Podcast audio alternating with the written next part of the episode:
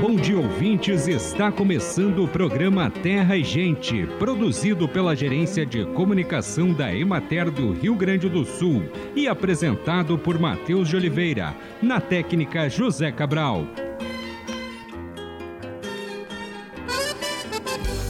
Muito além de uma simples pele bonita e jovem, os antioxidantes são capazes de atuar na saúde do organismo e prevenir até doenças. No organismo são produzidos determinados produtos tóxicos derivados de oxigênio, chamados radicais livres. Eles têm a capacidade de prejudicar diferentes componentes de nosso corpo, como o material genético, as proteínas e as chamadas lipoproteínas, que são partículas que transportam o colesterol e outras gorduras no sangue. A ação destes radicais está relacionada com processos biológicos, como o envelhecimento, doenças como Parkinson, aterosclerose, entre outras. Em nosso organismo há mecanismos de controle de neutralização dos radicais livres. As substâncias naturais que protegem o organismo são chamadas de antioxidantes. As mais conhecidas e estudadas são as vitaminas C, E, os beta-carotenos, selênio e o zinco. Há outras substâncias com o mesmo efeito, como flavonoides, do vinho e o licopeno, presente principalmente no molho de tomate. Para o trimestre outubro, novembro, dezembro, a indicação é de continuidade do fenômeno Laninha variando de intensidade fraca a moderada no início do trimestre e de intensidade fraca, sobretudo a partir de dezembro, quando Laninha deve perder intensidade. É o que aponta o boletim trimestral do Conselho Permanente de Agrometeorologia Aplicada do Estado do Rio Grande do Sul. Por causa do fenômeno, o estado deve ser impactado pela passagem rápida de frentes frias, com chance de geadas tardias, especialmente em outubro e início de novembro, e chuvas abaixo da média. Nos pomares, recomenda-se a prática de raleio para ajuste da carga dos frutos quando necessário, conforme as orientações técnicas de cada região e cultivar para garantir o desenvolvimento e maturação adequados dos frutos. Seguir o manejo fitossanitário recomendado para a cultura, dando atenção principalmente à incidência de pragas e doenças. Com a primavera mais seca, recomenda-se uma maior atenção no monitoramento e controle de ácaros, evitando inseticidas pouco seletivos que afetam os inimigos naturais destes insetos. Importante também o monitoramento de mosca das frutas, adotando o uso de iscas tóxicas. Acompanhe agora o panorama agropecuário. As condições do clima entre 10 e 16 de outubro foram muito distintas, com volume alto de chuvas ao norte do estado e insuficientes na metade sul. Ao norte, a maior umidade do ar e nos solos não ocasionou danos até o momento nas lavouras de trigo. Ao sul, algumas lavouras demonstram sintomas de estresse com a umidade abaixo do ideal. Contudo, os cultivos mantiveram o potencial produtivo elevado houve aumento de lavouras em maturação fisiológica, com 36% delas nesse estágio, e a colheita novamente evoluiu lentamente à espera da finalização do ciclo do cereal. Nas lavouras em maturação, os manejos fitossanitários foram finalizados. Nas enchimento de grãos, o manejo de doenças fúngicas continuou com foco em giberela e ferrugens. Nas regiões mais secas, o oídio também é monitorado, pois o tempo ameno e seco favoreceu a proliferação. Nas últimas lavouras implantadas foram concluídas as pulverizações de herbicidas para o controle de azevém. Na região administrativa da Emater de Bagé, na campanha em Bagé, Candiota e Ulha Negra, os triticultores relatam aumento na incidência de manchas foliares e de ferrugem nas folhas baixeiras favorecidas pela sequência de dias com nebulosidade e formação de orvalho durante as manhãs. As pulverizações de fungicidas foram realizadas para evitar maiores perdas de área foliar. E parte das lavouras demonstra sintomas de estresse hídrico condicionado pela insuficiência de chuvas em setembro e outubro. Agora, uma mensagem da Embrapa com Selma Rosana e William Galvão. Olá, ouvinte do sul do país! Já estamos no ar com mais uma edição do Prosa Rural para você. E aí, Selma, tudo bem com você? Tudo ótimo, William. Ainda mais que minha preparação para o programa de hoje incluiu uma passada no mercado, onde comprei a uva BRS Vitória. É pra gente se deliciar depois do programa. Oh, mas que excelente ideia, Selma! Nada melhor do que esses cachos de uva nos esperando enquanto apresentamos o tema sobre a produção da uva BRS Vitória em regiões de clima temperado. É perfeito. Nossos técnicos que fora da cabine já estão beliscando as uvas que o digam. Ah, BRS Vitória, uva de mesa preta sem sementes com um sabor delicioso que foi lançada pela Embrapa especialmente para o Nordeste brasileiro, para as regiões quentes, ou seja, as regiões tropicais. Pois é. E a BRS Vitória caiu no gosto do freguês. O sucesso dela foi tão grande que os produtores das regiões de clima temperado, no sul do Brasil, onde além do calor do verão tem frio no inverno, também quiseram produzir essa delícia. E a Embrapa não perdeu tempo, conduziu uma série de pesquisas, inclusive em parceria com produtores, para conseguir adaptar o manejo, ou seja, a forma de produzir a BRS Vitória, para que ela se tornasse também um sucesso aqui no Sul.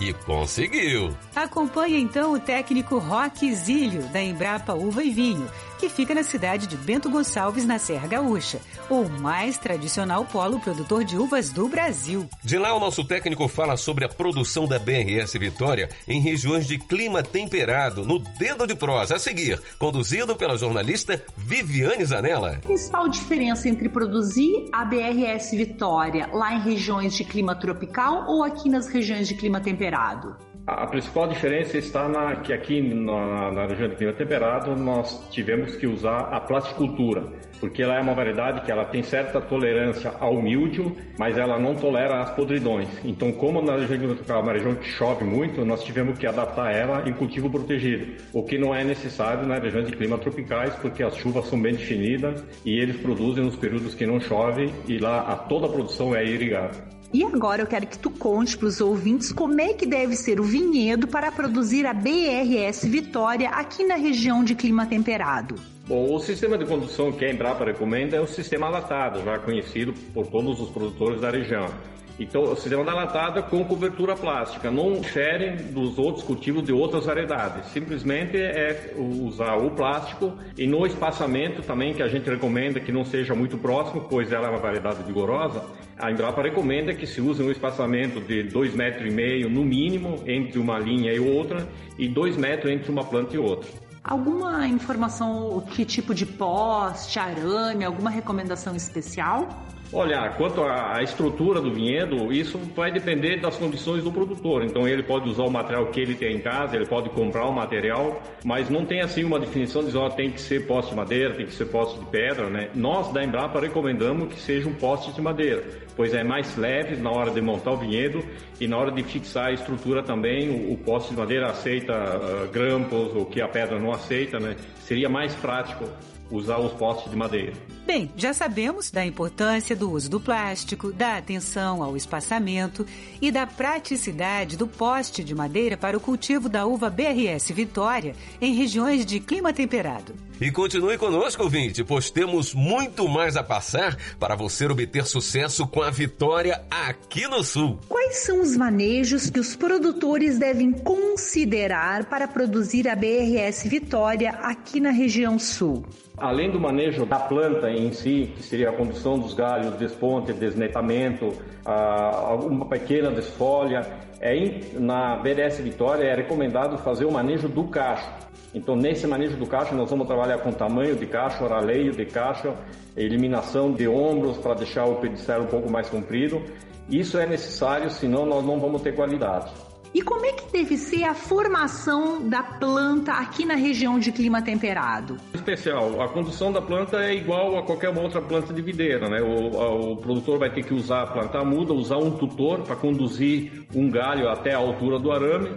Aí vai depender do, do sistema que o produtor vai querer conduzir a planta, se é vai conduzir ela só por um lado da linha ou se vai abrir para os dois lados. É igual a qualquer uma outra planta. Como é que deve ser a poda da BRS Vitória? Bom, quanto à poda na cobertura plástica, a Embrapa recomenda uma poda mista, que seria a poda com varas e esporão, pra, uh, onde todo ano essa varinha, que a gente chama vara de produção, ela é renovada. E a quantidade dessas varas que a gente recomenda para planta são oito varinhas de quatro gemas cada planta. Então é uma poda um pouquinho, não, não muito carregada, a gente diz, né? Uma poda aí com 80, 90 mil gemas por hectare. Muito bom, hein, ouvinte? Conhecer esses detalhes que o técnico da Embrapa trouxe para nós sobre a necessidade do manejo do cacho, do uso do tutor, como em qualquer planta de videira, e da poda ser feita, que não deve deixar a planta muito carregada.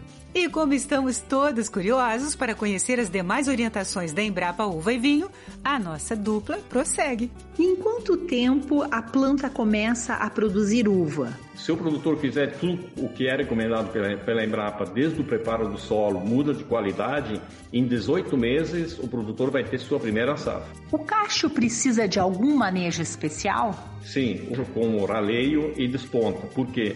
Porque ela naturalmente debaixo da cobertura plástica ela tem o cacho muito compacto e se a gente não fizer o raleio nós não vamos ter qualidade e mesmo assim com a cobertura ela vai acabar ah, estourando as bagas e provocando podridões. Bom, e falando em doenças, ela é bastante atacada? Na experiência que a gente tem já desse, tem duas doenças que o produtor tem que prestar bastante atenção e tomar cuidado. São doenças que ocorrem na pré-floração até o início da mudança de cor, que é a botrites na flor e o ídio. Tudo no seu tempo, hein, ouvinte? E agora, muita atenção para o que está por vir. Alguma dica sobre a colheita e a pós-colheita? Olha, sobre a colheita, o que nós recomendamos é que ela seja colhida no período em que ela tiver a maturação completa, né? Por exemplo, às vezes ela, ela muda muito rapidamente de cor, ela vai ficar preta, mas na realidade ela não vai estar madura. Para ter certeza de quando ela estiver madura no ponto de colheita, o produtor precisa fazer semanalmente uma análise para saber do açúcar da uva. Essa análise pode ser feita com um refratômetro manual, andando no vinhedo, pegando o grão, ou se ele tiver condições, coletar uma amostra e levar para um laboratório. Quando ela tinha, o açúcar que a Embrapa recomenda, mais ou menos, que ela fique entre 19 e 20 brix. Ela vai estar com a acidez e o açúcar equilibrado. Confira as dicas do nosso técnico sobre a compra de mudas da BRS Vitória. Pitacos da hora.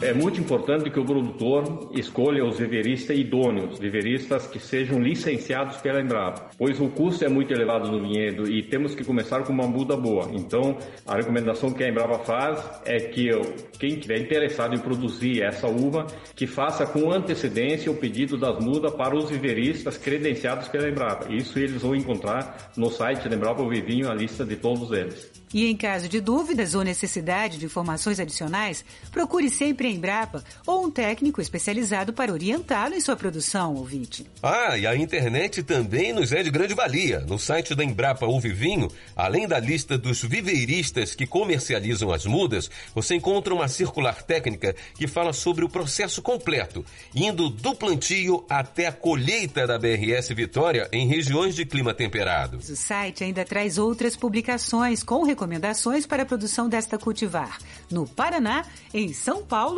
e no semiárido brasileiro. Anote então o endereço www.embrapa.br barra uva-e vinho. Ah, e ainda temos mais uma dica, ouvinte. Trata-se do Uzum, um programa que você acessa gratuitamente pelo site da Embrapa Uva e Vinho e tem tudo para lhe auxiliar no diagnóstico inicial de problemas no seu parreiral. Sim, com o Zoom dá para saber se o problema é praga, doença ou algum desequilíbrio nutricional. Anote aí para não se esquecer. O Zoom.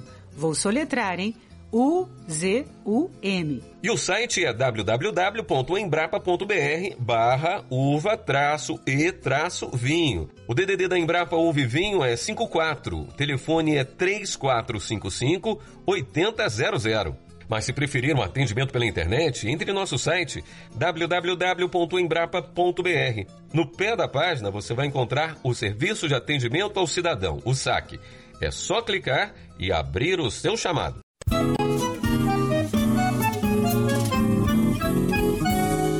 Este espaço é uma parceria da Emater do Rio Grande do Sul com o Embrapa. Para além da saúde humana, a agricultura de base ecológica busca a sustentabilidade do meio mediante a manutenção e a melhoria da fertilidade da vida do solo, a partir de práticas de um manejo adequado. Entretanto, não se deve entender manejo adequado como uma receita fixa, como fazer um bolo mas sim um conjunto de técnicas adequadas a cada local, aos materiais disponíveis e principalmente da própria maneira que cada um tem de cultivar. Desde que não se use produtos químicos ou nocivos às pessoas e ao ambiente, cada um pode desenvolver sua própria técnica desde que se consiga colher produtos com qualidade. O que se busca na agricultura ecológica é maximizar o aproveitamento dos recursos disponíveis, incluindo a força de trabalho.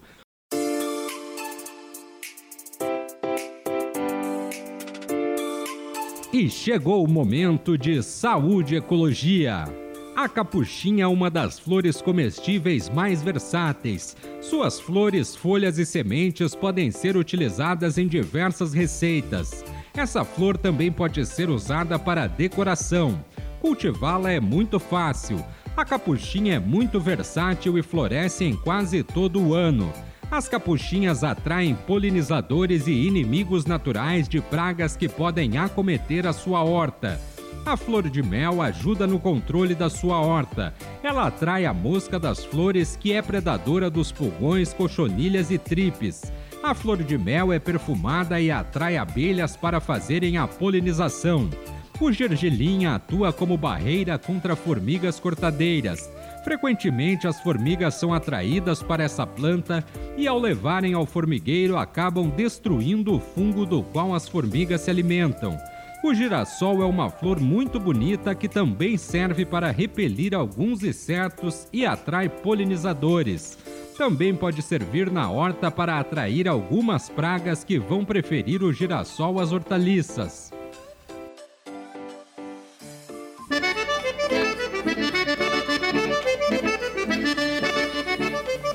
Acompanhe os preços recebidos pelos produtores do Rio Grande do Sul na última semana. Arroz em casca, saco de 50 quilos, preço menor R$ 67,00, preço maior R$ 82,00, preço médio R$ 74,79. Feijão, saco de 60 quilos, preço menor R$ 160,00, preço maior R$ 390,00, preço médio R$ 230,00. Milho, saco de 60 quilos, preço menor R$ 81,00, preço maior R$ 88,50, preço médio R$ 84,00. Soja, saco de 60 quilos, preço menor R$ 166,00, preço maior R$ 180,00, preço médio R$ 173,64. Sorgo granífero, saco de 60 quilos, preço médio R$ 63,00. Trigo, saco de 60 quilos, preço menor 90 reais, preço maior 107 reais, preço médio 94 reais. Boi para abate, o quilo vivo com prazo de pagamento de 20 a 30 dias, preço menor 9 reais, preço maior R$ 11,20, preço médio R$ 9,83. Búfalo, quilo vivo, preço menor R$ 7,00, preço maior R$ 10,70 preço médio R$ 8,36. Cordeiro para abate, o quilo vivo, preço menor R$ 9,00, preço maior R$ 10,60, preço médio R$ 9,95.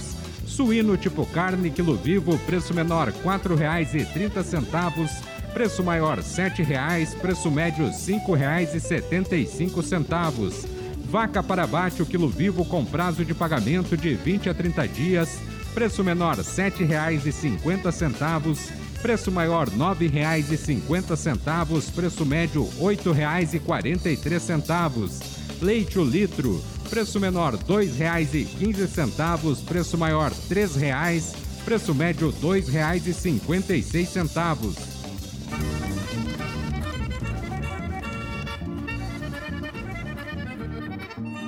Para o trimestre outubro, novembro, dezembro, a indicação é de continuidade do fenômeno Laninha, variando de intensidade fraca a moderada no início do trimestre e de intensidade fraca, sobretudo a partir de dezembro, quando Laninha deve perder intensidade.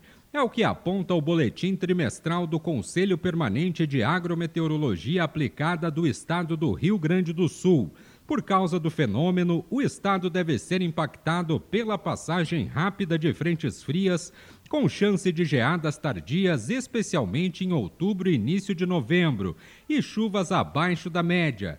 O prognóstico de chuvas abaixo da média requer atenção quanto à necessidade de irrigação, que deve preferencialmente ser realizada via sistema de gotejamento, especialmente no estabelecimento de novos pomares, para evitar a perda de mudas. Preservar a cobertura verde nos pomares, seja por meio de espécies cultivadas ou espontâneas, para a conservação das propriedades do solo e armazenamento de água.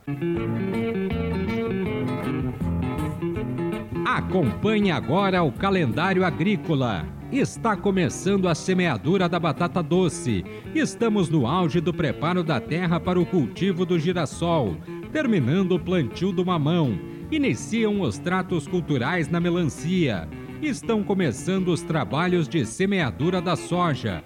Começa a colheita do trigo. Outubro é mês de se plantar amendoim, arroz, feijão, girassol, mandioca, milho, soja, abacaxi, banana, batata, batata doce, abóbora, abobrinha, giló, milho verde, melancia, melão, pepino, quiabo, almeirão e repolho. O início do planejamento de uma horta, seja ela pequena ou grande, dependerá de um olhar amplo sobre vários aspectos. Deve-se olhar primeiro para o espaço físico, para a disponibilidade de áreas abertas ou de pequenos espaços que possam servir para plantio em recipientes ou vasos. Estas áreas podem ser canteiros de praças, áreas comuns em condomínios, terrenos baldios ou ociosos. Nestes casos, é necessário verificar o histórico de ocupação do terreno, quintais coletivos ou espaços cedidos pelo poder público. Para se pensar na produção de alimentos e plantas medicinais em locais que não possuem espaços físicos amplos, pode-se utilizar a criatividade as possibilidades de locais para o cultivo são vários, tais como corredores, varandas, sacadas de apartamentos, garagem, lajes, praças, terrenos, sempre observando as condições físicas como a luz solar e a ventilação. Uma opção interessante são os canteiros suspensos, onde se reutilizam telhas ou algum outro material como madeira o suporte para estes canteiros pode ser cavalete ou até mesmo construir pilares de alvenaria.